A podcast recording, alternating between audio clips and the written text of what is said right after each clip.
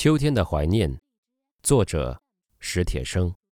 双腿瘫痪后，我的脾气变得暴怒无常。望着天上北归的雁阵，我会突然把面前的玻璃砸碎。听着收音机里甜美的歌声，我会猛地把手边的东西砸向四周的墙壁。这时，母亲就悄悄地躲出去。在我看不见的地方，偷偷的注意着我的动静。当一切恢复沉寂，他又悄悄的进来，眼圈红红的，看着我。听说北海的花儿都开了，我推着你去走走。他总是这么说。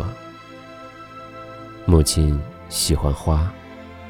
可自从我的腿瘫痪后，他饲养的那些花都死了。不，我不去！我拼命的捶打这两条可恨的腿，喊着：“我活着有什么劲？”母亲扑过来抓住我的手，忍住哭声说：“咱娘儿俩在一块儿，好好活，好好活。”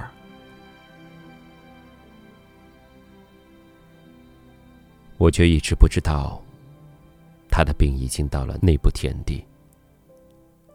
后来妹妹告诉我，他的肝常常疼得他整宿整宿翻来覆去的睡不了觉。那天我又独自坐在屋里，看着窗外树叶刷刷啦啦的飘落。母亲进来了，挡在窗前，北海的菊花开了。我推着你去看看吧。他憔悴的脸现出央求般的神色。什么时候？你要是愿意，就明天。他说。我的回答已经让他喜出望外了。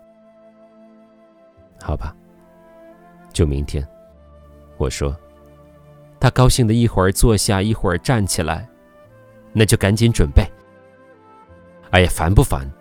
几步路有什么好准备的？他也笑了，坐在我身旁，絮絮叨叨的说着。看完菊花，咱们就去仿膳。你小时候最爱吃那儿的豌豆黄。还记得那会儿我带你去北海吗？你偏说那杨树花是毛毛虫，跑着一脚踩扁一个。他忽然不说了。对于“跑”和“踩”一类的字眼儿，他比我还敏感。他又悄悄的出去了。他出去了，就再也没有回来。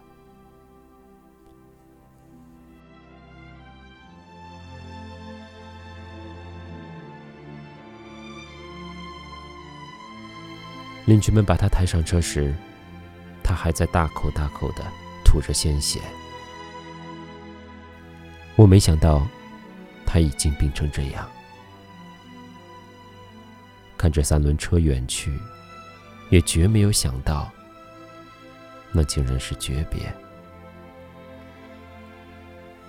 邻居小伙子背着我去看他的时候，他正艰难的呼吸着。别人告诉我，他昏迷前的最后一句话是：“我那个生病的儿子，还有那个未成年的女儿。”